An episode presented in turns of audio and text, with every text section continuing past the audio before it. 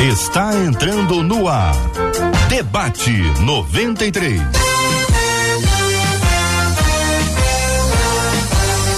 Realização 93 FM. Um oferecimento Pleno News. Notícias de verdade.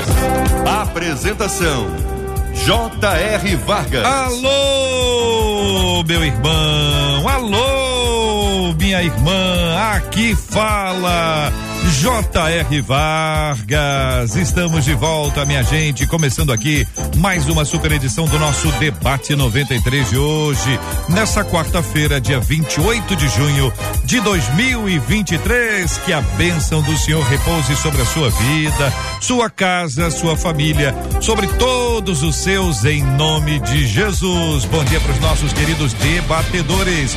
Doutora Verônica Oliveira, doutora Verônica, como vai, irmã? Bom dia bem-vinda.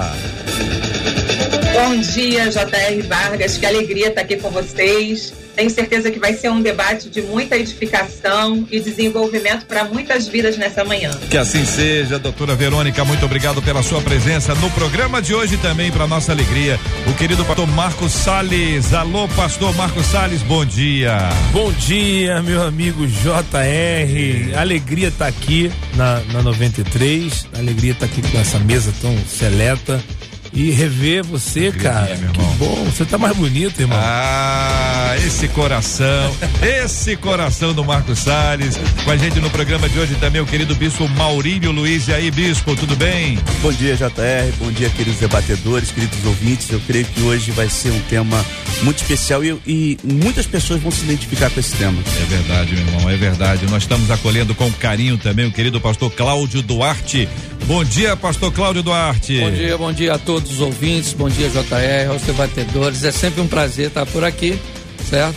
E espero contribuir né, com alguma coisa aí relevante para os ouvintes e para todos nós. Aí sim, pastor Cláudio Duarte, vou, vou solicitar ao senhor que de cara agora o senhor já mande um abraço para minha mãe.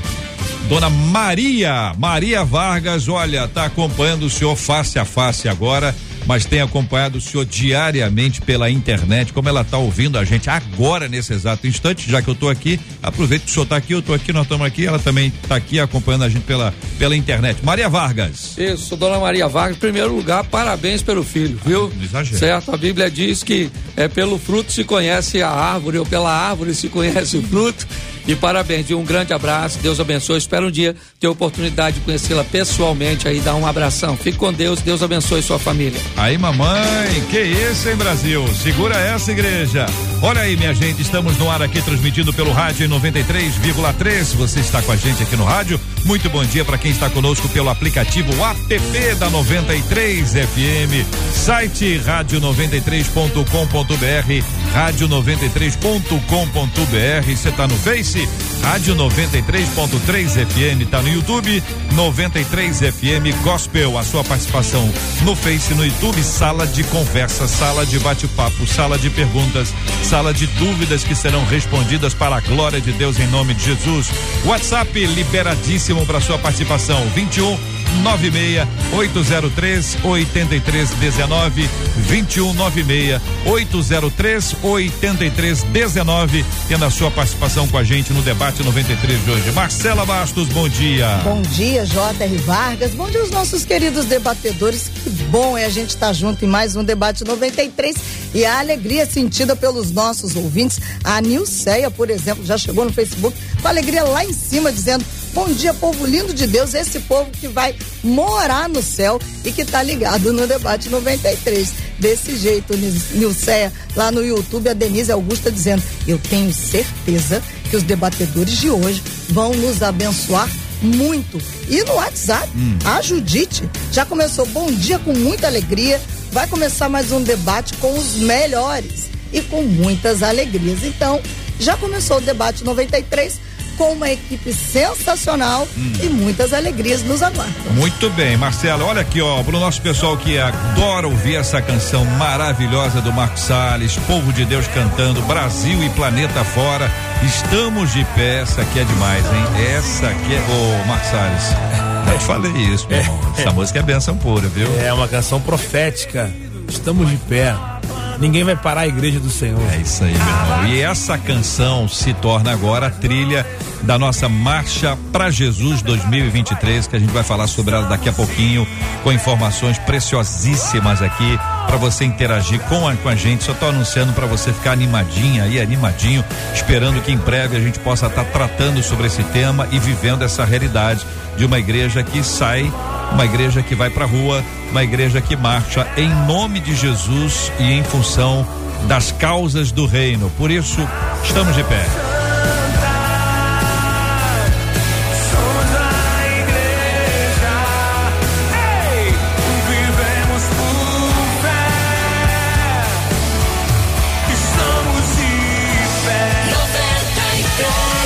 Hoje tem de presente para você uma camiseta da 93 FM para você sair por aí, quem sabe, passeando, indo para a igreja, encontrar seus amigos, celebrar com alegria. Hum, olha só, camiseta da 93 para você que participa conosco pelo WhatsApp, tá bom? Galera do WhatsApp é o 21968038319. É só escrever quero uma camisa da 93 lá no WhatsApp, não pode ser nem no Face nem no, nem no YouTube, não não concorrerá, mas no WhatsApp liberadíssimo 2196 803 8319 para sua participação com a gente aqui na 93 FM para um presente para você, uma camiseta linda da 93.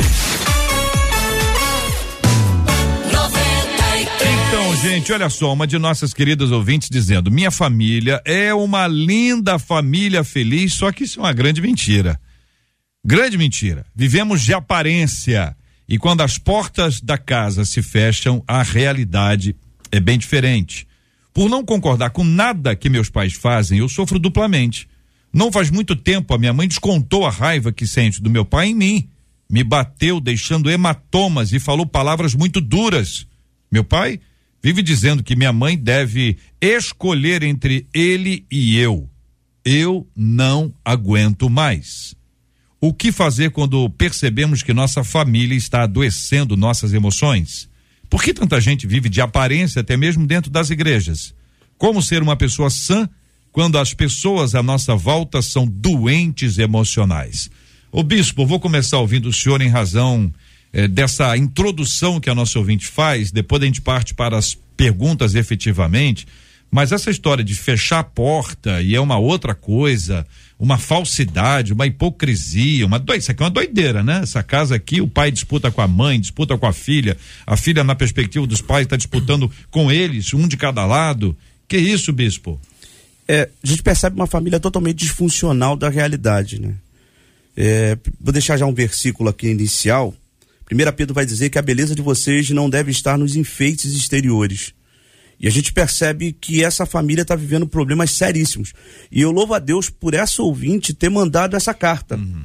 Porque a história dela pode ser a história de muita gente que vai estar conectado mesmo em casas diferentes, em lares diferentes, em famílias diferentes, e vivendo a mesma situação. Pode não estar vivendo a mesma situação, talvez numa agressão física, mas uma agressão emocional, né, no dia a dia. E por isso que eu achei fundamental. Perceba que essas pessoas que vivem normalmente de aparência, nesse modelo inicial, porque ela diz que quando fecha a porta, do lado de fora tá tudo bem. Uhum. Mas dentro da casa tem uma dificuldade. Ou seja, as máscaras caem, a realidade aparece. Uhum. É, normalmente, pessoas que vivem de aparência, elas querem fugir da sua realidade ou mostrar uma outra realidade que ela talvez gostaria de viver. Então, deixo aqui, uhum. já para você no decorrer, nessa primeira fala inicial, você que vai se identificar com essa realidade, é fazer como essa menina, buscar ajuda. Esse é o primeiro passo. E eu espero que esse debate de hoje não só construa isso em você, mas construa também em outras pessoas que precisam tanto. O pastor Cláudio, esta realidade que a nossa ouvinte descreve é mais comum do que a gente imagina, é uma característica é, de pouca gente, ou seja, tem pouca gente que sustenta isso aqui, ficar de um jeito do lado de fora, de do lado de dentro, porque aqui é, é, completamente diferente. É mais comum do que a gente imagina, é uma realidade dos nossos dias, pastor. Eu acho que tem alguns, alguns tópicos que vale a gente abordar, uhum. certo, com um pouco mais de cuidado. Primeiro é a violência doméstica que ela diz existir dentro da casa dela. Isso aí já é um problema, certo? Também uma violência emocional, quando ela ouve palavras, certo?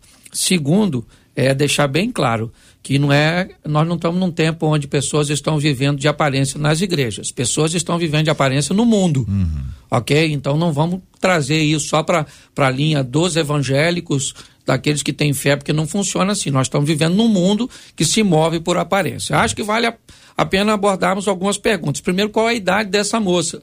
Porque eu aprendi que a vida muitas vezes pega alguém que precisa tomar uma iniciativa e começa a criar uma dificuldade no ambiente onde ela está, uhum. certo? Não sei qual é a idade dela. É, nós estamos falando de uma menina de 14, 15 anos ou estamos falando de uma mulher de 20, 20 e poucos anos? Eu acho que isso valeria a pena. Outra coisa, deixou eu sair em defesa dos pais, porque se a gente sempre conversar com o lobo mau ou com, com o chapeuzinho é. vermelho, o lobo sempre vai ser mal. Às vezes vale bater um papo com os pais e entender se não são limites que estão sendo impostos uhum. e aí a pessoa não gosta dos limites que nós estamos vivendo. Se for nova demais, nós temos um problema com as limitações impostas pelos pais que se tornam agressividade, que aqui o sistema é muito opressor. Então eu acho que vale a pena nós olharmos por todos esses ambientes. Mas é sim, e eu acho extremamente sadio, certo? Uma vida de aparência. Ok? A gente só precisa entender para onde é que ela vai. Você vai gravar certo, alguma coisa na sua casa, está tudo bagunçado. Você não grava no meio da bagunça. Você escolhe um ambiente onde a aparência é melhor. Até porque você não tem como mostrar sua realidade para qualquer pessoa. Então, nós temos algo que também é precioso, que é lavar roupa suja em casa. Então, às vezes, fora de casa, nós temos né, um comportamento que às vezes é muito mais agradável, muito onde nós não deixamos transparecer nossas crises e nossas dores, porque não podemos oferecer, né? Ao, ao contrário da hipocrisia. Uhum. Não é isso que eu estou falando, é esse sim, extremo sim. de se viver uma vida dupla, certo? Em casa, por exemplo, um caos e na rua tudo organizadinho. Não é disso que eu estou dizendo. Mas também nós não podemos pegar toda a aparência que precisamos muitas vezes mostrar, e aí a gente pode ir para textos bíblicos, problema de Ananias e Safira, aparência. O Moisés, o rosto não brilha mais, mas continua com o negócio sobre a, o que, é que ele quer. Ele quer vender uma aparência. Então a gente precisa ter muito cuidado para observar as variáveis que esse assunto nos traz. Mas acho, como o bispo Maurílio disse, vai ser extremamente enriquecedor. Doutora Verônica Oliveira, sua, seu olhar sobre esse ponto. Então, JR, essa observação né, que já foi feita aqui, maravilhosa, e eu quero destacar aqui que a família, ela é esse modelo, né? Modelo universal de crescimento, de experiência, de desempenho, de falha. A família, ela vai falhar, né? Tem falhas né, no meio dela, e, e também ela é uma unidade de doença e de saúde. Então, a família, ela pode é, curar, como também pode adoecer pessoas. Em geral, hoje, a maioria dos atendimentos que se faz clinicamente é envolve família, né? envolve de algum modo a experiência que aquela pessoa teve na, nas primeiras né, figuras de apego dela. Então, é, esse realmente é um tema maravilhoso e que tem muitas, como já foi muito bem falado, muitas variáveis, né? E até eu gostaria de destacar aqui essa variável da filha, que para a mãe, é, que ele vai escolher entre a mãe ou a filha. Ela, né, pedindo para que a mãe escolha entre a filha ou ele. Né? Então já mostra aí uma filha que está fusionada aí com a mãe, né? É, com dificuldades de papéis, provavelmente ela não está no papel filha, ela está no envolvimento desse conflito conjugal, ela está tentando equilibrar isso, obviamente ela não vai conseguir, porque esse não é um papel do filho, uma das grandes angústias de todo filho é não dar conta dos seus pais. Todo filho quer botar ordem na vida dos pais. Então, nesse momento em que ele tenta fazer isso, ele sai da condição de filho e começa um grande conflito. Aí começa realmente um grande problema. E, e, se de repente, até se ela não trabalhar, isso se instaura na vida dela futura. Hum. Ela repete isso no casamento dela também. Pastor Marcos Salles, seu olhar sobre esse assunto, querido. Olha, é uma, uma das coisas que a gente tem vivido é, depois da pandemia, né? É, é, essa, essa questão vem muito à tona por conta desse convívio mais próximo que, começou a acontecer. Agora já, as coisas já voltaram ao normal, né? Uhum. Mas a gente, como pastor, a gente lida com isso é, porque quando ela fala de viver de aparência, há, há uma necessidade aí de, de, de, aceitação e de agradar, né? E, e, a gente precisa entender que a vida, a, a, vida em família, eu acho que as pessoas hoje eles querem é, é, é ter uma vida perfeita, né? E quando a gente olha para nossa realidade, a gente é ser humano, né? Feito de, é, de carne e osso. E, essa questão de ter uma família perfeita, isso não existe, né? Porque nós temos limitações nos relacionamentos, sempre vamos ter. É, há, há, uma coisa muito séria aí que o pastor Cláudio abordou, né? Que foi a questão da violência doméstica aí, né? Uhum. Que a menina falou que apanhou. Então isso é, um, é algo muito sério. E a gente tem visto uh, acontecer é, essas questões que deixam marcas, né? É. Se ela for uma adolescente, né? Uhum. Isso pode trazer marcas e gerar uma barreira entre ela e a autoridade, que é a mãe, que é o pai, né? Deixar marcas profundas é, pro futuro dessa menina, né? Uhum. E, e, e, assim, toda vez que você faz a comparação, a comparação é sempre muito ruim. Porque sempre vai gerar frustração, porque você pode se comparar com alguém, uhum. e isso pode ser tangível, mas você pode se comparar com alguém que isso nunca vai acontecer. E isso, a, a comparação sempre vai gerar frustração, né? Uhum. Então, se ela está dizendo assim, não, da porta para fora a gente vive uma vida de aparência. Então, é, ela está tá comparando com outras famílias, né? E isso com certeza vai gerar frustrações. A nossa ouvinte citou uma frase e aí daqui a pouquinho a gente volta a ela Marcela vai conversar conosco agora dizendo o que estão dizendo os nossos ouvintes, mas a frase é: por não concordar com nada que meus pais fazem. Mas nada. Nada. Vamos almoçar, discordo. Vamos jantar, discordo. Vamos passear, discordo. Nada. Não há nada. Que cultura é essa desse tempo que estabelece que o que eu penso é mais importante do que você pensa? E se você pensar diferente de mim, eu discordo concordo. E essa divergência não é, na maioria das vezes, respeitosa. É uma divergência agressiva. Vou voltar nesse tópico aqui para a gente interagir. Marcela, e aí? Bom, a Amanda por aqui já disse Amanda. o seguinte: ah. eu acho que viver de aparência acabou se tornando comum para alguns, Gisela, hum. porque viver a verdade, a realidade, traz responsabilidade e faz a pessoa colocar um check em seu caráter cristão, é o que disse a Amanda. Botar o quê? Um check. Check. do checklist lá. Hum. A Vera disse assim: a vida de aparência, para mim, é o medo de encarar a realidade. E uma das nossas ouvintes, no Facebook, vou dar o nome dela, ela diz assim: meu pai era um super pai, carinhoso, amoroso, na igreja.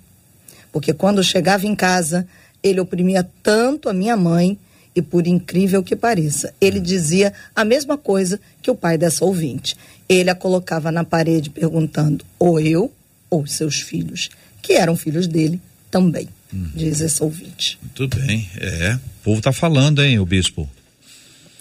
É, já tá. É, é, o é porque tá eu falando. tava falando inicialmente de ser ah. muito mais comum, não é normal, mas ser comum, está acontecendo. Pastor uhum. Marcos Salles e o pastor Cláudio Duarte tocou em dois pontos fundamentais, que um é variável. Tentar entender qual é a realidade central uhum. da história dessa menina. A gente está tendo um, uma via só de ideia que é que ela uhum. passa.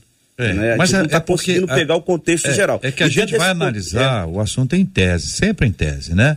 Porque isso, isso traz é, proteção para quem escreve, para que essa pessoa não seja exposta, e a gente multiplica o alcance, porque trata sobre o assunto de maneira mais, mais ampla. Por exemplo, quando o ouvinte diz assim, é, por não concordar com nada que meus pais fazem, eu sofro duplamente. Mas vem cá, mas não concorda com nada. O, o, qual é a leitura que vocês fazem desse tempo, desse tempo de hoje, em que discordar é a primeira coisa? É a primeira coisa. É, onde todo mundo tem uma opinião. E opinião cheia de, de, de fundamentos, uhum. mas rasos. Não se aprofunda o assunto. O que está por trás disso? Que leitura vocês fazem desse tempo hoje para a gente tentar entender não apenas a cabeça dessa ouvinte, mas da maioria. Da maioria que está discordando de tudo. Vocês estão falando aqui, eu discordo de você. Mas nem espera você terminar o argumento, não espera terminar o horário. Discorda da Bíblia, mas não conhece a Bíblia. Assim, eu estou discordando da Bíblia. A Bíblia é um livro isso assim, mas já leu? Não, não, não li, não. Não tenho tempo para isso. Não, não tem tempo para ler a Bíblia, não tem tempo para divergir da Bíblia. Mas fique à vontade, vai lá. Eu? Bom, vamos lá. Quem indicou foi o bispo. É. Passa ou repassa? Não, tá certo. É, é, olha, tem sido, sim, extremamente comum, certo? Porque nós estamos perdendo né, a influência dos valores morais. Uhum. Ok? Quando você tem uma perda dos valores morais, você tem muita dificuldade de saber o que é certo e o que é errado. Então, hoje, ah, principalmente para essa nova geração, para ela estabelecer um limite, qualquer hum, coisa que vá de encontro, certo? A algum benefício que ela vai receber momentâneo, é. certo? Ela simplesmente se sente é. É, é, é, contrariada. Então elas não estão prontas para aguardar o tempo de deixar aquilo acontecer. É como se um, o, a criança quisesse enfiar o dedo na tomada e, e o pai, mas você não pode enfiar, mas o dedo é meu. É. E a tomada está ali. Meu dedo, minhas regras. Exatamente. Então enfia o dedo e vê o que, que vai acontecer, é. certo? Então, quando eles lidam com os resultados, é que é o problema, certo? Quando os resultados vêm sobre eles, aí as pessoas que administram, que escolhem mal, né, elas odeiam o livre-arbítrio, certo? Aí elas vão culpar seus pais, porque Deus é excelente para quem sabe administrar a sua vida certo? Mas para quem não sabe, é, deveria vir, ter vindo na versão robô. Ele colocaria algo que define suas decisões. Então nós estamos vivendo isso e eu quero deixar bem claro: esse não é um fenômeno do ambiente cristão. Esse é um fenômeno é, da sociedade. Do nosso tempo. Exatamente. A gente está vivendo isso hoje, é a realidade do, dos nossos dias. Sim, dia dia. sim. Então eu, eu olho para isso, a única coisa que eu quero deixar aqui inicialmente, já já já quero responder a pergunta dela, que é o que hum. eu não aguento mais. É. Certo? Porque para quem não aguenta mais, Jota, eu preciso saber se ela está estudando bem, se ela está se preparando bem, porque quem não está aguentando, certo? É, precisa estar tá se preparando para mudar de ambiente. Uhum. Tá certo? Então, porque às vezes ela vai culpar os pais por causa dessas limitações e dessas dores que ela está sofrendo, que podem ser, na verdade, né? porque a única coisa que eu vejo aqui que eu posso culpar os pais nesse momento é a tal da violência é. doméstica, certo? principalmente a violência física, dos tal dos hematomas. Porque das verbais, eu não sei se o que ela está chamando de violência é simplesmente a imposição de uma regra da casa. Uhum. Certo? Porque o pai que governa a casa, ele deve estabelecer as regras certo? Então a gente fica nesse ambiente que é uhum. extremamente abrangente, é. é. verdade, certo? Muito saudável, mas que a gente vai ter que especular muita coisa aqui até para atingir o máximo de pessoas possível. Doutora, quantas vezes alguém já entrou no seu consultório e dentre as muitas frases disse: "Eu não aguento mais"? Ah, inúmeras vezes. Talvez seja a primeira frase que a pessoa fala. Eu não aguento mais. E, e, é exatamente, né? Essa a fase adulta, a fase jovem adulto requer a elaboração dos pais idealizados. Então, muitas vezes é, existe aquele adulto adoecido que ainda tem as expectativas infantis. Ele ainda tem aquele olhar de que existe um pai e uma mãe perfeito para mim. Eu estou esperando eles chegarem. Então, esse olhar nesse luto, ok, essa foi a minha infância, esses foram os pais que eu tive, e passar a olhar os pais como adultos, né, humanos, falhos, frágeis também, assim como é, a si próprio, é, é uma elaboração da vida adulta. Então, ao mesmo tempo, eu ter a minha identidade conectada àquelas figuras, e também desenvolver uma autonomia emocional e familiar de vida. Esse é um, essa é uma negociação para a vida. Nós vamos estar o tempo todo negociando é, aquelas necessidades emocionais que não foram supridas, porque também os pais não tiveram as suas necessidades emocionais supridas. É, são gerações de dores. Então, eu vejo, é, JR, que requer de nós, eu vejo como todos, todos os ouvintes, essa, essa jovem, que eu acredito que seja uma jovem pela fala dela, é olhar isso e ressignificar esse momento dela. Se colocar numa fase adulta, e fase adulta é elaboração de perdas, elaboração do luto de expectativas e, ao mesmo tempo, eu me responsabilizo por aquilo que me faltou. Agora eu sigo. E dentro da visão espiritual é eu tenho em Deus a provisão dessas necessidades não supridas. Eu posso olhar isso. A Bíblia fala que nós fomos comprados por um bom preço e resgatados da nossa, da vossa vã maneira, né, da nossa vã maneira de viver que recebemos dos nossos pais. Então, esse momento de negociação entre o que eu recebi e não quero levar faz parte de um momento de decisão da vida adulta. E é maravilhoso. A Bíblia fala que foi para a liberdade que ele nos libertou. E nós estamos aqui para ser livres. E isso requer o quê? Um trabalho o tempo todo com a alma, com as dores da alma, negociando né, com o espírito. E essa bagagem que eu não quero levar, mas ao mesmo tempo eu preciso honrar essa uhum. Pastor Marcos Salles. É, é muito importante isso que é, a gente tem é, ouvido, né? Não só como uma, uma experiência que a gente está. que a menina compartilhou, mas que isso é uma grande realidade, né?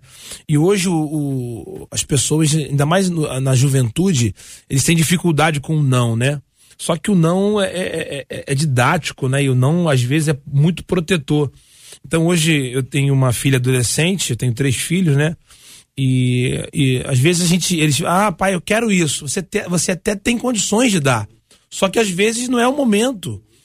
E, e lidar com esse não, porque lá na frente o mundo vai dizer não. Né? O mercado de trabalho vai dizer não. É. E o pai que diz sim o tempo inteiro, a mãe que diz sim o tempo inteiro, está privando os filhos de algumas experiências que lá na frente, né? Isso vai fazer falta e vai causar danos no emocional de uma forma terrível, né? Então, é, é e, e essa constentação que está sendo. É, é, nossos filhos estão sendo treinados para isso, cara. Porque hum. por causa das redes sociais, por tudo que você está vendo, os filmes. A, a, é, eu vi uma, uma reportagem do que do que um, um, um, seriado muito famoso, né? O Friends, ele fez com a. Com, com a hum. O cara traçou um paralelo desde o início do, do, do, dos Friends, o que ele, o que ele propagou. Desde, uhum. Cara, é, uma, é, uma, é, um documentário sobre isso, uhum. fantástico. Uhum. Do que ele foi propagando desde o início, desde o início. Uhum. Então são ideias e hoje você vê no, no, no, no, no TikTok desafio, as coisas vão acontecendo, isso vai formatando. E o que você falou sobre é, é uma demanda desse tempo. Desse tempo. Né? E o, e o, pastor Cláudio falando que isso não se restringe ao nosso ambiente religioso e, e, e da, igreja, da igreja, mas é uma coisa que a gente está convivendo com isso e tipo assim a minha verdade vai ter que sobrepor a sua e acabou não tem conversa e essa perspectiva que você traz pastor Marcos Salles e aí pastor Cláudio é de que a gente consegue a gente tem condições de, de identificar que um produto ele nos leva a esse ponto aqui. Uhum. Então, você falou do Friends aí, que leva a esse tipo de, de aplicação. Você está aprendendo aquilo ali. Você está sendo discipulado. Uhum. É o discipulador, tá ali o discipulador, o cara do Friends lá, seja lá quem for. Não são os atores. O pessoal culpa ator. Não, é, essa, é, é. Jennifer não sei o que lá. Não tem nada a ver os atores. Estão lendo lá o que, que deram para eles. Concordam ou não concordam com aquilo, não sei, mas tem um redator, cara. O cara que constrói o negócio. Se você for procurar quem são os redatores, você vai identificar qual é a linha de cada um deles. E o, qual é a proposta que está por trás da mente do cara que escreve. Se os redatores em Hollywood entrar em greve, como de vez em quando eles fazem isso, o cinema para. É. Ah, mas e o ator, o produtor, o diretor, o cara da câmera, não sei o que, papapá, cara, ninguém funciona uhum. sem roteiro. O roteirista, o cara que vai criar aquilo ali, é o que faz o negócio andar. Uhum. Então, quando você pensa o seguinte, hoje, o que, que a gente não tem hoje? A gente não tem mais perseverança. Ah, é uma palavra linda, bíblica, em desuso. Por quê? Porque é tudo curto prazo. A visão é curto prazo, o vídeo é curto prazo, tudo é curto prazo. A gente está tudo no curto prazo ali. A, a, dificuldade que a gente vai ter da, da, pro futuro agora é de gente que seja, a gente usa até resiliente, tá tentando buscar uma palavra é. para apresentar o impacto, né? Mas o que é que vai acontecer, pastor Cláudio? Se a gente continua nessa toada aí, do jeito que está indo, com essa esse olhar que tá aí, salvo uma ação do Espírito Santo, que é o que a gente prega o tempo inteiro. Mas se depender da cultura desse tempo, o que, que a gente pode esperar? É, na verdade, uma mente vazia. E uh, por uma mente vazia, o nada é um excelente conteúdo. Então hoje as é. pessoas param para não ouvir nada, sai dali é, sem informação nenhuma dentro de si. Agora nós temos aí um fenômeno que vai crescer nos últimos meses e anos, que é o da inteligência uhum. artificial. Uhum. Você diz o que você quiser, é. certo? E ele prepara para você um texto. Provavelmente o criador disso não utiliza porque ele sabe que isso vai, de uma certa forma, é, acabar atrofiando o, o raciocínio. Ou seja, um grupo pequeno vai pensar ele vai nessa oficina de pensamentos e de ideias, ele vai vender essa ideia pronta e o povo que raciocina pouco vai pensar que está pensando, certo? Porque está apenas repetindo um comportamento que é, alguém já definiu que deveria ser daquele jeito. É mais ou menos que nós estamos para onde nós estamos vindo. Seria mais ou menos quase uma monarquia emocional, uhum. onde alguns reis vão ter as suas vozes, uhum. ok? E simplesmente os súditos vão ter que replicá-las. Um fenômeno que aconteceu no Brasil anos atrás, o Marcos citou aqui, é o Big Brother, é. certo? O que ele vendeu? Ele vendeu, certo? O absurdo de você pegar seu telefone, pagar alguma coisa para ligar por um local e dizer que você quer que elimine alguém que você não gosta. Você não uhum. conhece aquela pessoa. Você não sabe nem quem ela é mas vamos eliminar as pessoas cujas quais nós não gostamos. Então começamos eliminando uhum. o cara do Big Brother e vamos eliminar a nossa sogra, nosso cunhado. Exatamente, uhum. e exatamente. Né? Isso aí. Vai no mesmo, no, no mesmo ambiente. Essa é a grande questão. Eu gostaria só de ressaltar que ela frequenta é, a mesma agência do reino que seus pais. Uhum.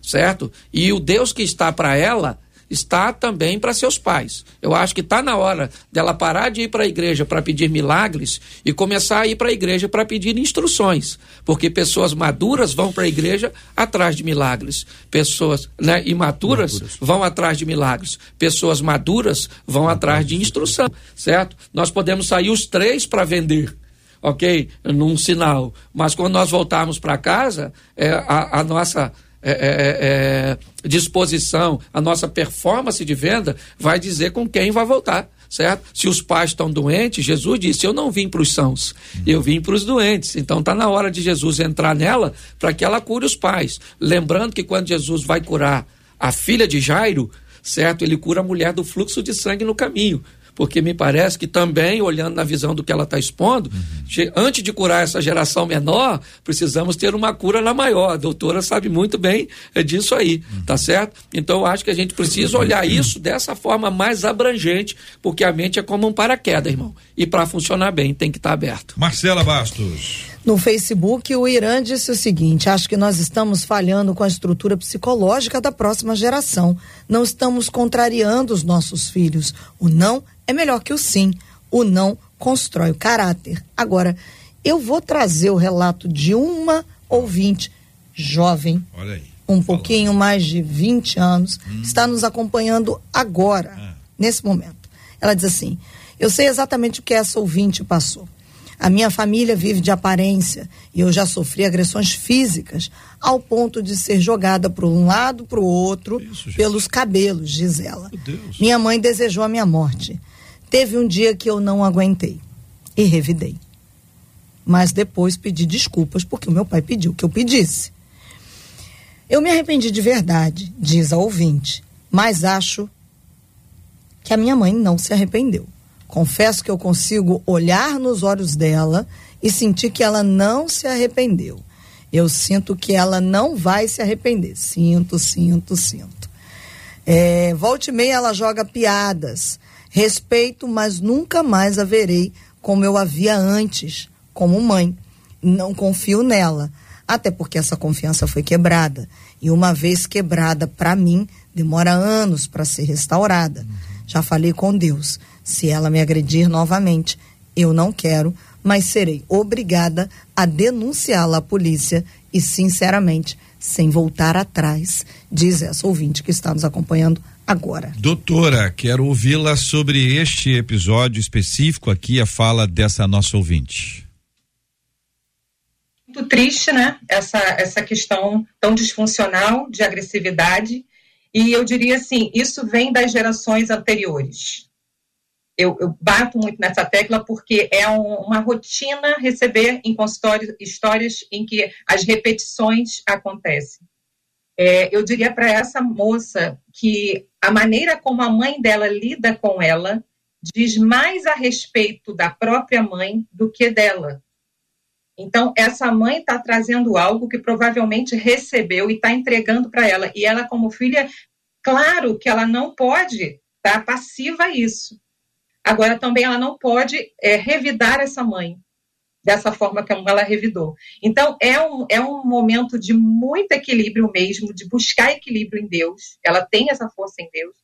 Sair de um papel, e eu quero chamar a atenção aqui para os casais, que muitas vezes começam uma família já de uma forma disfuncional. Não existem papéis claros, né? Essa, essa ouvinte, por exemplo, que também escreveu, ela está entre o casamento dos pais em algum momento acontece, e assim, eu quero deixar aqui como um alerta, a disfunção na família, ou seja, uma, a, a, esposa não recebe aquilo que ela gostaria de receber emocionalmente do esposo. Ela vai e se fecha com o filho ou com a filha. E ali rompe aquela unidade do casal e aquele filho fica como o fiel depositário daquelas emoções.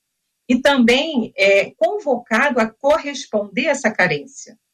Então, às vezes, pais que se queixam nos ombros dos filhos. Ora, vou queixar sobre a, a, a, mulher, ora sobre o homem. Aí, aquele filho também fica como um refém emocional das dores daquele casal. Então, é, eu vejo assim que tudo vai começar com o posicionamento do casal, para que eles se posicionem para os filhos como pais, verdadeiramente como pais.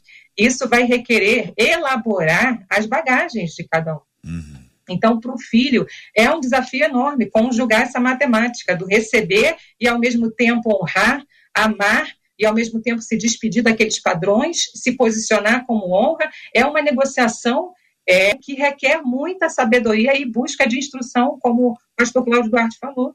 A pessoa ir para a igreja em busca de instrução. E a cura começa com a verdade. Quando a pessoa começa a falar a verdade, ela dá espaço para a cura chegar para que haja acesso a esse conteúdo.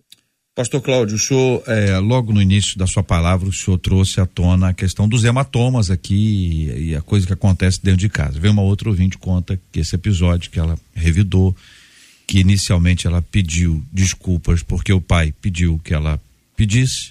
A gente vê ali realmente um embate, que é uma dificuldade, pode ser uma pessoa que surta, a gente pode pensar em várias possibilidades aqui, mas o fato é isso ouve isso e a nossa ouvinte já espera uma próxima.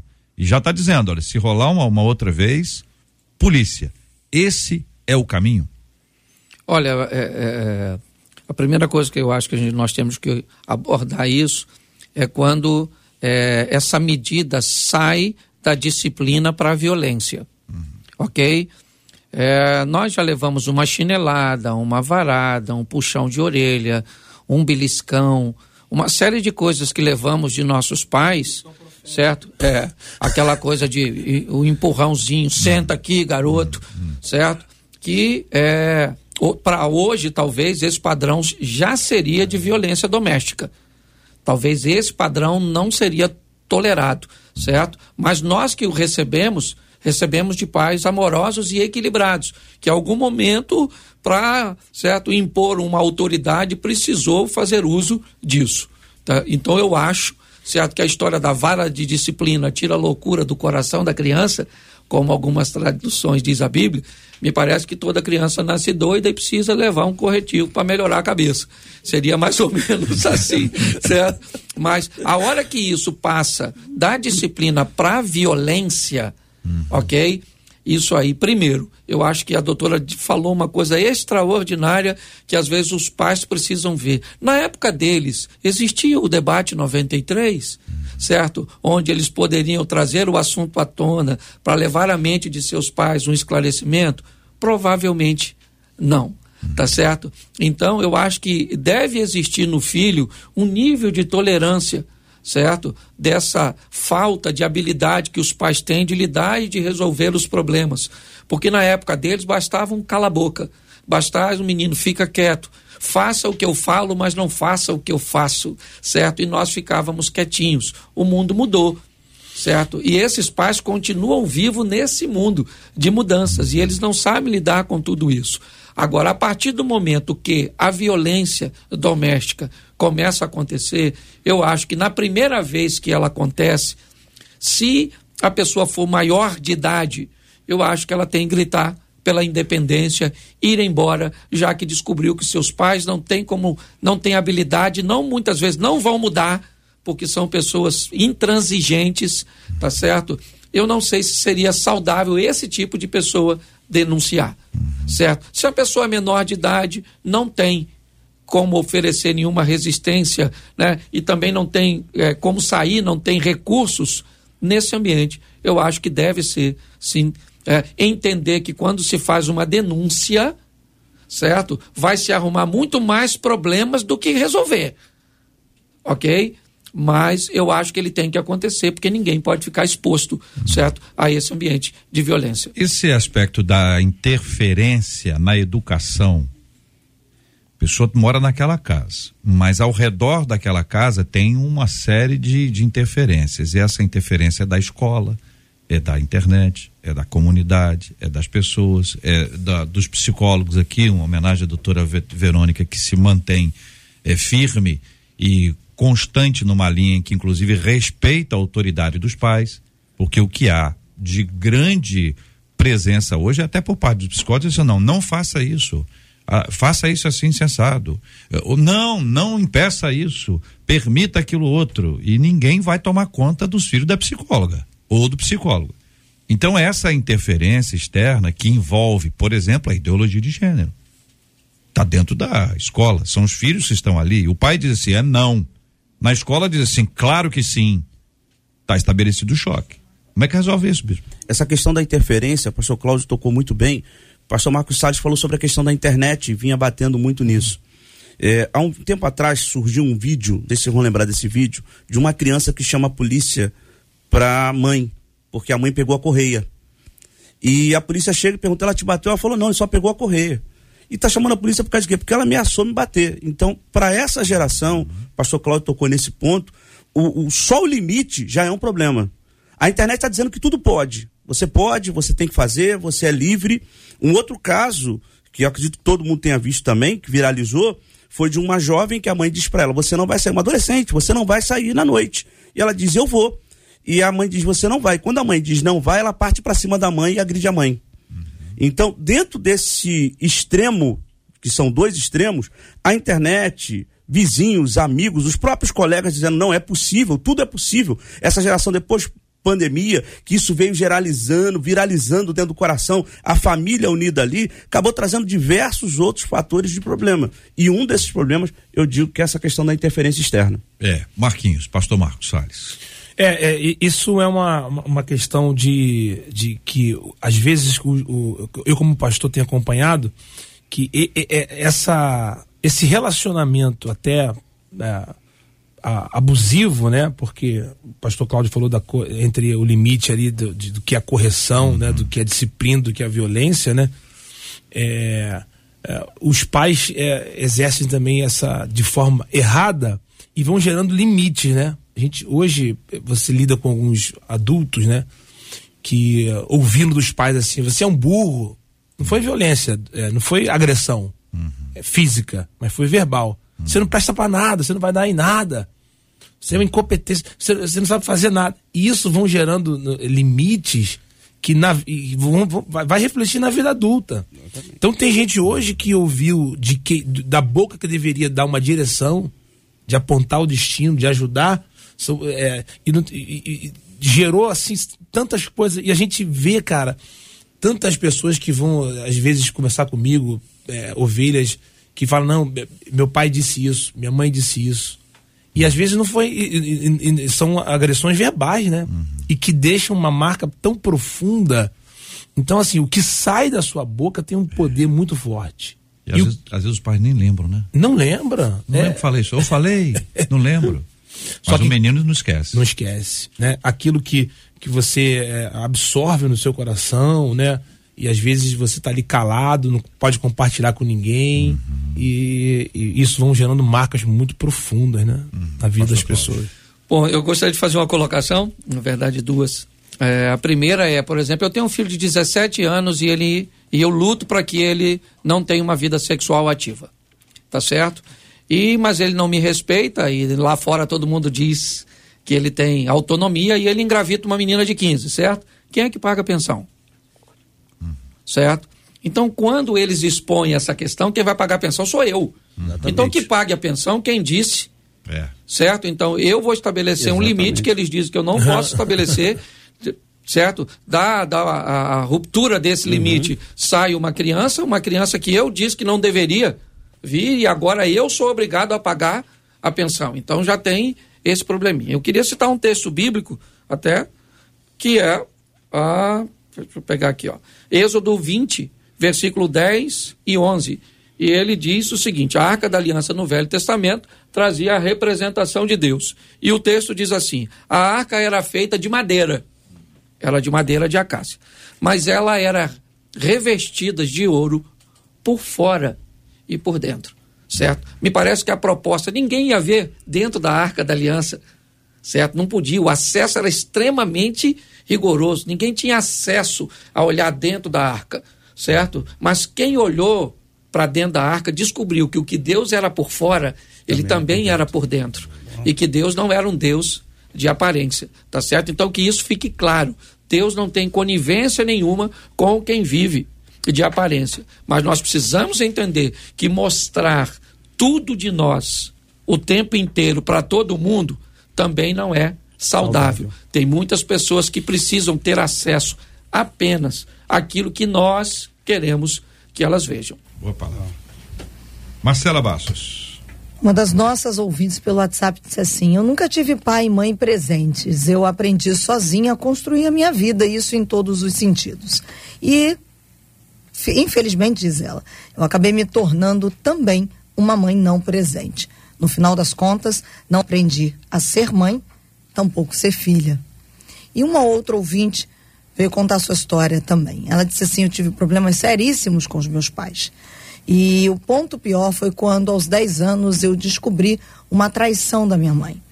Depois de um ano, mesmo criança, eu tive coragem e contei. Minha mãe era muito ruim para mim. Eu apanhei muito na infância. Só que depois que eu contei para o meu pai, ela me viu por muito tempo como culpada. Nos afastamos um pouco. Não havia com muita frequência, mas confesso que não desisti dela. Mesmo com mágoas, eu orei muito pela salvação e pela mudança da minha mãe. Hoje, eu posso dizer, a minha mãe é a pessoa com quem eu mais conto na vida. Ela se arrependeu, se converteu, me pediu perdão e para glória de Deus, hoje eu posso dizer que tenho um relacionamento saudável com ela, coisa que eu não tive durante a minha infância, diz essa ouvinte. Eu acho que essa palavra nos traz esperança, né, gente? De que o que está ruim hoje, que pode ser de fato trágico, a gente tem que ter solidariedade, né? É, pensar no lugar das pessoas, calçar as sandálias das pessoas e saber, assim, olha, tem casos e casos. A gente, não, a gente nunca é uma coisa simples quando é, é o outro que está vivendo. Para a gente pode ser simples, né? Neste caso, eu consulto a vocês. O que fazer quando percebemos que nossa família está adoecendo as nossas emoções? O que vocês acrescentariam a esta pergunta pela qual nós já atravessamos aqui, mas que vocês gostariam de ter algum acréscimo. Alguém gostaria? Eu diria que uhum. uma sugestão é buscar ajuda. Ela já falou, já uhum. expôs, né? De repente procurar o seu pastor, seu líder, buscar um aconselhamento, tentar de alguma forma buscar uma orientação maior para tentar desenvolver esse problema familiar, porque é uma guerra dentro da família eu acredito que seria a solução ideal para ela poder começar essa construção da cura na sua casa. Até porque ela já reconheceu. Uhum. Ela já reconheceu que ela tem uma deficiência e que há uma deficiência na sua casa. Agora, o caminho, essa sequência original seria procurar uma ajuda, depois dessa ajuda, é, tocar ponto a ponto na sua família. E, de repente, até tentar incentivar né, nessa construção, porque aquilo que ela está demonstrando como uma doença pode ser a solução e a cura dela e a cura da família dela. Então, de repente, ela percebeu primeiro e pode ser esse pontapé para a restauração da sua casa. Por que tanta gente é, vive de aparência até mesmo dentro das igrejas? A gente já falou que é a cultura desse tempo, né? Esse tempo, o pastor Cláudio até explicitou isso, né? De que a gente, hoje é o tempo da aparência, é a rede, é a internet, que aí vai é. criando essa coisa de você tem que ter uma imagem, etc, etc. Além daquele cuidado, a gente não se expor para quem não precisa e não precisar expor um lado ruim que a gente não quer que as pessoas saibam. É isso, pastor Marcos? Exatamente. É, é, é o que o, o bispo Maurílio falou, né? De ajuda. E às vezes, eu, eu até, alguns casos na igreja, eu falo assim: ó, você precisa procurar um psicólogo, um atendimento. Um atendimento né? E às vezes a gente tem que ter esse discernimento, né?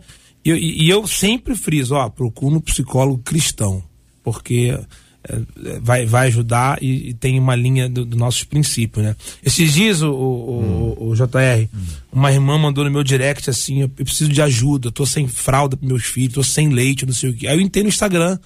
Caramba, meu irmão, o Instagram era maravilhoso. Bombando. É, eu e eu e meu marido aqui, foto e tal, não sei o que, mas o direct.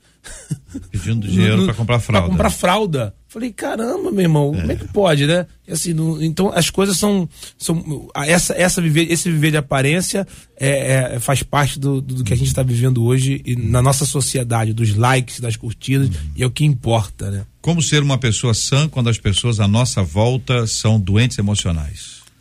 É, eu acredito que nem todas são doentes é, emocionais. Eu acho que fazer parte de um grupo de sanidade vai fazer bem. Tá certo?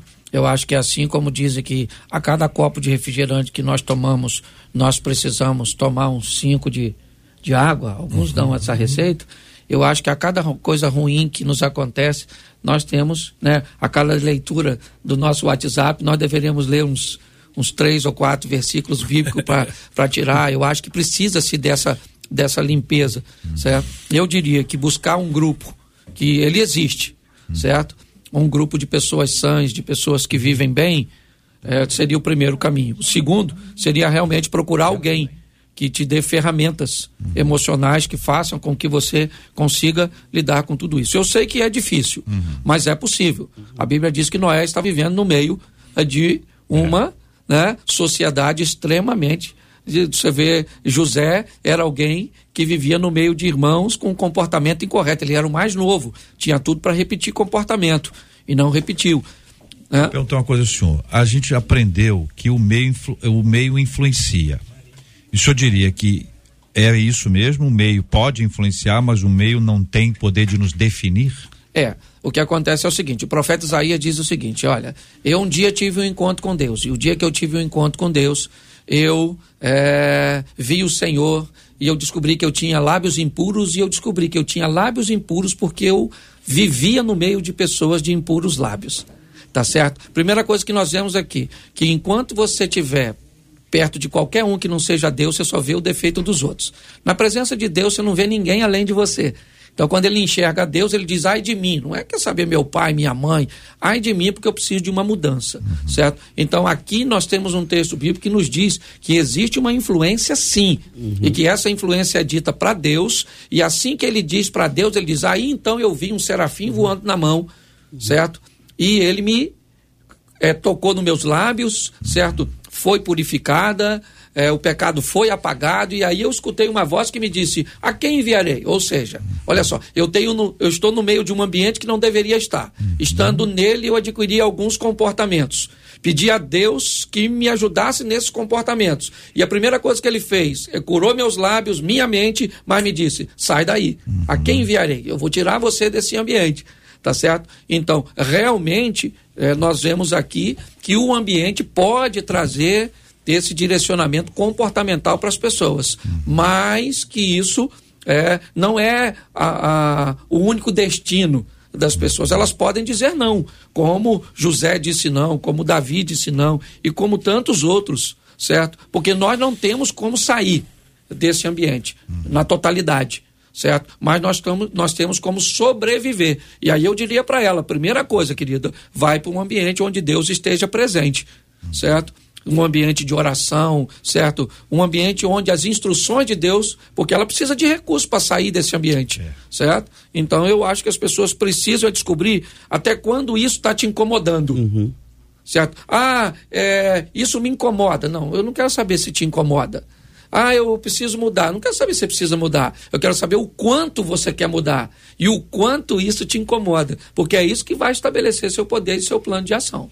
Marcela, Vou encerrar com a fala de uma das nossas ouvintes no Facebook dizendo: Na minha casa haviam muitas brigas e até mesmo agressões. Daí eu percebi que eu precisava procurar mais a Deus e mudar o rumo da minha vida.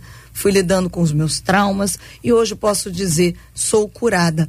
Amo os meus pais, consigo amá-los e tenho discernimento de tudo que passei, mas fui me tratar em Deus, diz essa ouvinte. Graças a Deus por essa bênção. Parabéns aqui a nossa querida ouvinte Rosimere de Nova Iguaçu. Rosimere ganhou uma camiseta da 93 FM. Que isso, hein, Rosimere? Telefone 99125 99125 final 54. Camiseta da 93 para Rosimere, nossa querida ouvinte de Nova Iguaçu. Gente, a gente falou no começo aqui sobre a marcha, né?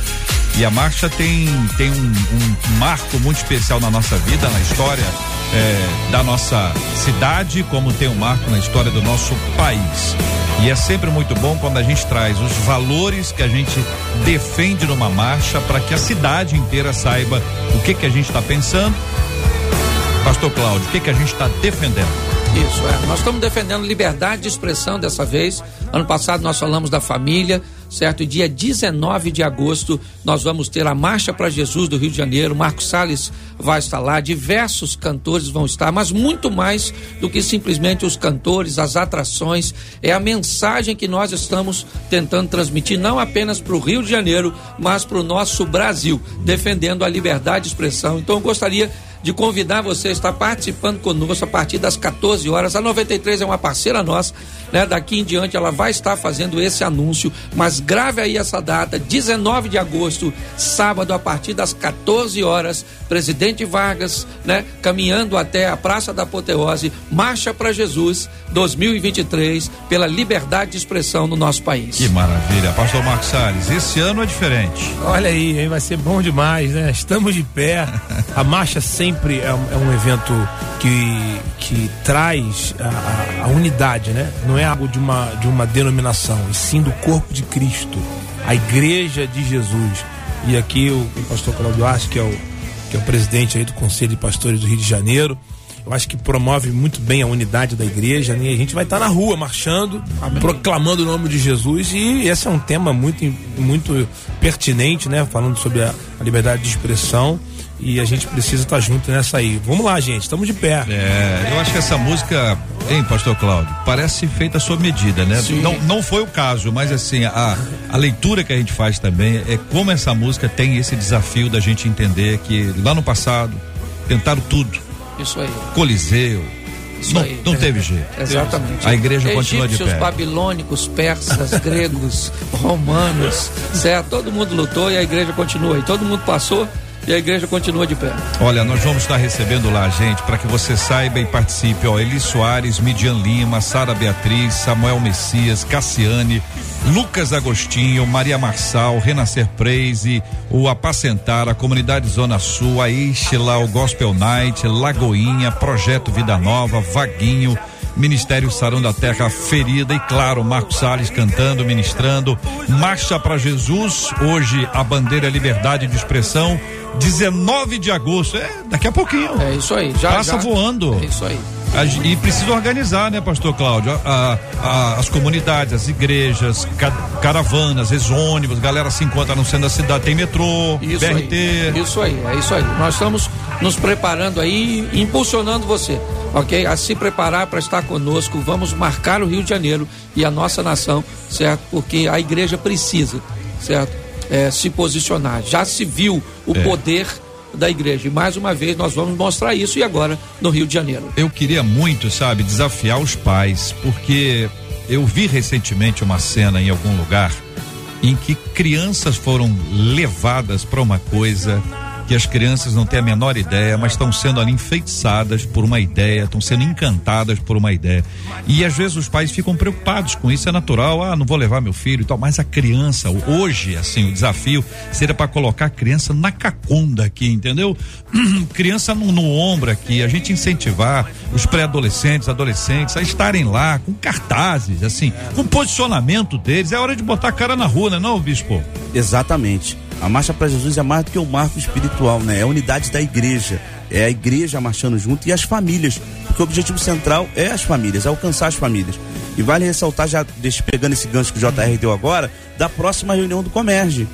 Que vai ser o pontapé justamente nessa construção Sim. da marcha, nessa linha da marcha. Pastor Cláudio Duarte é o nosso presidente, né? Tá aqui o pastor Paulão e, o esquerdo, mas eu queria louvar a Deus pela sua vida e pelo comércio, porque o comércio tem feito esse trabalho de unidade e relacionamento para justamente a família perdurar. Bom, JR, já que você tocou nesse assunto, me permita falar. Claro. O esquerdo está aqui, certo? Que é o homem, a peça, né, que faz tudo isso funcionar. E aí eu queria que o meu ministério doasse mil camisetas, certo? Infantis, tá certo? Uau. Então nós vamos doar, vamos montar um ponto lá, tá certo? Atendendo aí. Boa. Nós vamos doar mil camisetas infantis. Vamos botar um ponto e você que levar seu filho Legal. vai poder pegar a camiseta, certo? Da Marcha para Jesus gratuitamente lá. É okay? isso aí, palavra boa, viu, Andréia? Olha que palavra boa, Andréia Maia com a gente aqui participando do debate. Olha, estou aqui eh, muito feliz e emocionada, né? A gente vê a relevância, as coisas que nascem aqui naturalmente, né? Como é importante isso que o JR falou, como é importante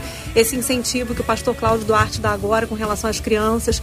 E se for é possível, se vocês quiserem, eu posso mandar o Galo Jacó para lá, Olha cantar aí. uma música com a Vanese. É. Com certeza, com certeza. É, porque realmente é, a gente vê como as crianças estão sendo seduzidas, né? E aliciadas por um caminho que não, que não é nada bom.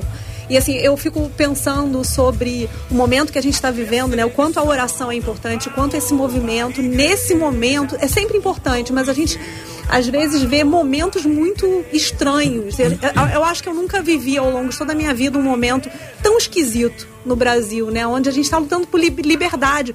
Quando que isso foi uma bandeira, né? A liberdade, ela realmente está ameaçada. E, uh, e é, é, é, muito esquisito para a gente brasileiro estar sendo ameaçado no nosso falar, né?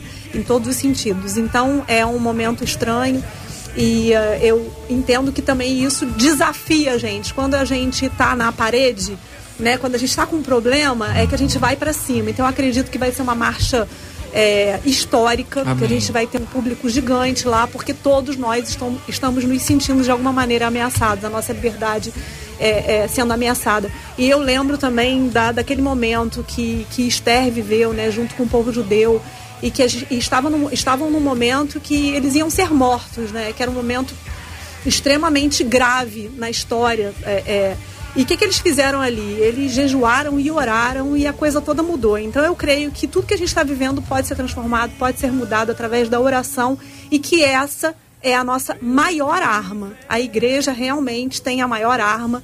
Ela é, está nas nossas mãos da gente virar qualquer situação que esteja nos ameaçando. De vez em quando a gente lembra de um nome, né? Um nome histórico, uma pessoa que foi para a guerra, que enfrentou. E quando a gente fala de Coliseu, dos cristãos que foram mortos, não só lá, em outros lugares também, a gente não tem nome. Alguns nomes podem aparecer, mas assim, é gente como a gente que resolveu enfrentar isso e disse: olha, não, não, não vou me calar, não, não vou me calar não, porque poderiam, muitos, talvez até alguns tenham feito isso, dizendo, não, não, não conheço ele, não, eu nego a Jesus e tal, mas nós não. Nós temos que ser firmes como aqueles que, que, que abraçaram a sua fé em Jesus Cristo e foram enfrentando. Não é uma questão de briga contra carne e sangue. A gente tem que colocar isso na cabeça das pessoas. Tem gente que já elabora um discurso bélico contra alguém, contra algumas pessoas e acaba errando algo, porque é exatamente isso que o inimigo quer que a gente erre o alvo. Quem é o nosso adversário? Quem é o nosso oponente? Nós estamos lutando contra quem? Contra o quê? E quando se estabelece isso de maneira clara, a gente começa a vencer essa batalha com a graça de Deus. Então, a liberdade, gente, é o seguinte, o ouvinte está acostumado aqui a ouvir a gente. É, é, não, não, não pode dizer mais esse texto. Não, não, esse texto da Bíblia não pode ser mais dito. Não, não, não, olha, é, essa, essa palavra aqui não pode ser. Tira esse vídeo do ar. Tira esse esse influencer aqui do ar. Não, e assim. Essa é... pregação, ó, essa aqui não pode. E também, JR, assim, a gente teve a notícia ontem de que a Jovem Pan está sendo ameaçada uhum. de ser tirada do ar. Então, assim, a gente como veículo de comunicação, é, é, eu como diretora da 93 FM, me, assim, o nosso posicionamento é de repúdio em relação a, a essa movimentação tentando tirar uma emissora do ar, porque isso enquanto está ameaçando é, uma, uma outra emissora que não somos nós, a gente não, não pode ficar calado, porque a ameaça à liberdade de um outro é a nossa, é a ameaça à nossa liberdade também. Então, assim, é muito sério tudo que está acontecendo. Então, assim, o nosso repúdio em relação a, ao que está acontecendo contra a Jovem Pan. Muito bem, palavra muito boa. Registrando aqui a, a, presença aqui no nosso estúdio do secretário, o cargo é grande, secretário de Juventude e Envelhecimento. Eu não sei se ele está mais para juventude ou para envelhecimento. Eu tenho, eu tenho aqui a minha opinião, mas secretário de Juventude e Envelhecimento saudável, envelhecimento saudável, Marquinhos? Envelhecimento saudável do estado do Rio de Janeiro, nosso querido esquerdo, pastor esquerdo, que bênção tê-lo aqui no nosso estúdio, o querido pastor Paulão, Paulo Oliveira Ramos. Que que é esse? É nome e sobrenome na 93. Que privilégio. Gente, muito obrigado. Pastor Cláudio Duarte, sempre uma alegria recebê-lo, querido. Muito obrigado. Deus abençoe cada dia mais. Amém. Obrigado. Querido a doutora Verônica Oliveira, Deus abençoe, doutor. Um abraço. Cadê, é, eu que agradeço, fiquei com vocês. E eu diria assim, para os filhos, né? A melhor maneira de um filho se defender é cumprir a lei do Senhor. Ela refrigera a alma. Então, se posicione como filho, se coloque no seu papel, mas acima de tudo, a lei do Senhor é perfeita e refrigera a alma. Ela é a melhor maneira de você se defender e se posicionar em cura dentro da sua casa. Muito bem. Bispo Maurílio, obrigado, meu irmão. Eu que agradeço, JR, aos queridos ouvintes, mandar um beijão para todo o pessoal da cidade de Nilópolis. Que Deus continue abençoando. E relembrar, né? Eu estava falando da marcha, vamos marchar. Hum. E mais do que isso, aos pastores estão ouvindo agora, é. né? A próxima reunião do comércio, não faltar. É tá lá na reunião do comércio que vai acontecer lá no projeto Vida Nova. Isso aí. Dia 12 de julho. Isso aí. A partir das 8h30 da manhã. É importante, pastor, mobilizar toda a sua igreja, mobilizar o Ministério Infantil, mulheres, jovens, para estarmos todos juntos, dia 19 de agosto Marcha para Jesus do Estado do Rio de Janeiro e vai ser um tempo especial. Que coisa linda. Pastor Marcos Salles, mais uma vez, querido. Olha, eu que agradeço, obrigado pelo convite. Muito bom estar aqui com você, JR, pessoal da Rádio 93, os debatedores. Deus abençoe e nos vemos na marcha para Jesus. Vamos lá, gente, estamos de pé. Olha aí, gente, 19 de agosto, coloca na tua agenda para não esquecer. 19 de agosto, 14 horas. É aquele dia que você reuniu o pessoal. E pensa nisso, olha, leve as crianças, vai ser uma bênção. A manifestação das crianças, declaração das crianças é algo muito importante além de ter uma repercussão muito ampla, é uma declaração da nossa fé. Estamos declarando para o futuro. Futuro, ó, ó aqui que nós cremos aqui, futuro, ó. E a igreja segue de pé. Ô, Marquinhos, essa música é boa, hein, cara? Amém. Obrigado. Gilberto Ribeiro, Gilberto Ribeiro já está aqui entre Ei. nós, já tem tempo, né? Já tem uns 40 minutos que ele está aqui entre nós. e já tem aqui uma solicitação da primeira música, viu, Gilberto? Eu que fiz o pedido. Olha aí, Gilberto. Eu é que pedi essa Pediu, primeira... tocou. Pediu, tocou, meu Gil. Pediu, tocou, já é, isso aí. Daqui a pouquinho, nosso querido Gilberto Ribeiro está com a gente. Muito obrigado a você. Nós vamos orar juntos agora, pedindo ao pastor Cláudio, nós vamos orar por tudo que nós conversamos aqui, família, os nossos temas tão importantes, as dificuldades de relacionamento, os problemas dentro de casa. Também vamos orar pela marcha, vamos orar também pela cura dos enfermos e consola os corações enlutados em nome de Jesus. Amém. Senhor nosso Deus e Pai, queremos te entregar cada família em tuas mãos e somos sabedores de todos os desafios dos relacionamentos interpessoais. Pedimos, ó Pai, que o Senhor converta o coração dos pais aos filhos, dos filhos aos pais para que haja paz em todos os lares, que os corações sejam limpos de todos os traumas, ó Pai, da infância, de tudo aquilo que aconteceu, que haja paz e é isso que ministramos sobre cada família. Te clamamos pela marcha para Jesus do Rio de Janeiro, ó Pai, te pedimos pelo tempo, ó Pai, que seja um tempo bom, ó Deus, em nome de Jesus, para toda a estrutura que está sendo montada, que tudo saia de acordo, ó Pai, com tudo planejado e que as pessoas sejam tocadas para estarem ali de forma ordeira a participar e a defender a bandeira ó Pai, da liberdade de expressão no nosso país. Te pedimos por aquelas pessoas ilutadas, por aquelas pessoas que estão enfermas neste momento, pelo poder do nome de Jesus, que o Senhor possa levar a cura e o consolo. Muito obrigado pela 93 FM, ó Pai, pela vida do JR, ó Pai, em nome de Jesus, te damos graças por tudo, em nome de Jesus. Amém. Que Deus te abençoe. Você acabou de ouvir Debate 93.